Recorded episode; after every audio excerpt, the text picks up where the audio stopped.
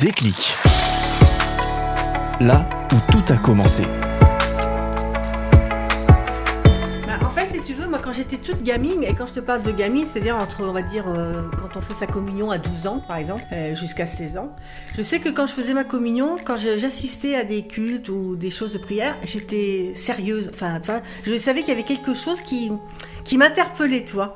Je, je lisais toujours, j'aimais bien lire euh, les, versets qu'on me donnait, les textes et tout ça. Alors, euh, moi, je m'appelle Laure, je suis née à Châtellerault dans la Vienne.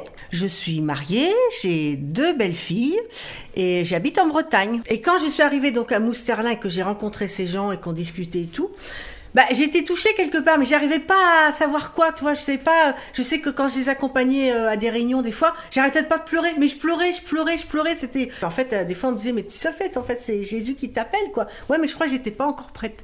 Et quand je l'ai été, bah, c'était ce fameux soir, euh, un été 88, dans ma toile de, de tente, où j'ai donné ma vie euh, à Jésus. Et là, ça, ça a tout changé, quoi, à partir de là. Alors le déclic en fait, euh, ce qui s'est passé c'était en un été 88.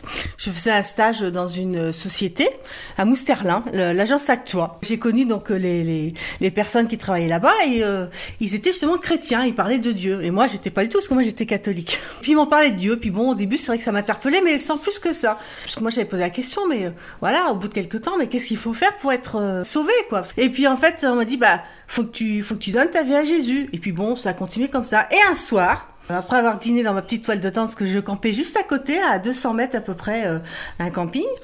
Et après avoir euh, mangé, j'ai décidé de donner ma vie à Jésus.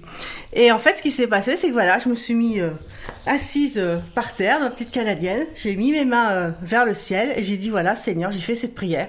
Seigneur, au nom de Jésus, je te demande pardon pour tous mes péchés. Je te donne mon corps, je te donne mon âme, je te donne mon esprit. Viens dans ma vie. Amen. Voilà, tout simplement. Et après, je sais plus ce que j'ai dit. Je sais qu'après, je me suis couchée après avoir euh, fini de, faire ma prière. Et j'ai redonné ma vie et là, ça a explosé. C'est-à-dire que quand j'ai compris qu'il fallait que je déclare la parole, c'est-à-dire les versets sur ma vie et à voix haute, oh, ça a été euh, incroyable. C'était exponentiel. Eh bien, je dirais que la meilleure chose à faire, c'est de vivre pour Jésus. C'est peut-être pas toujours facile, mais c'est le meilleur et le bon chemin. Et la prière, c'est vraiment, euh, je dirais, c'est ce que je, je citerai de Owen Fettman qui disait que la prière doit être la clé du matin et le verrou du soir. Déclic. Là où tout a commencé. Une coproduction de la plateforme protestante des radios.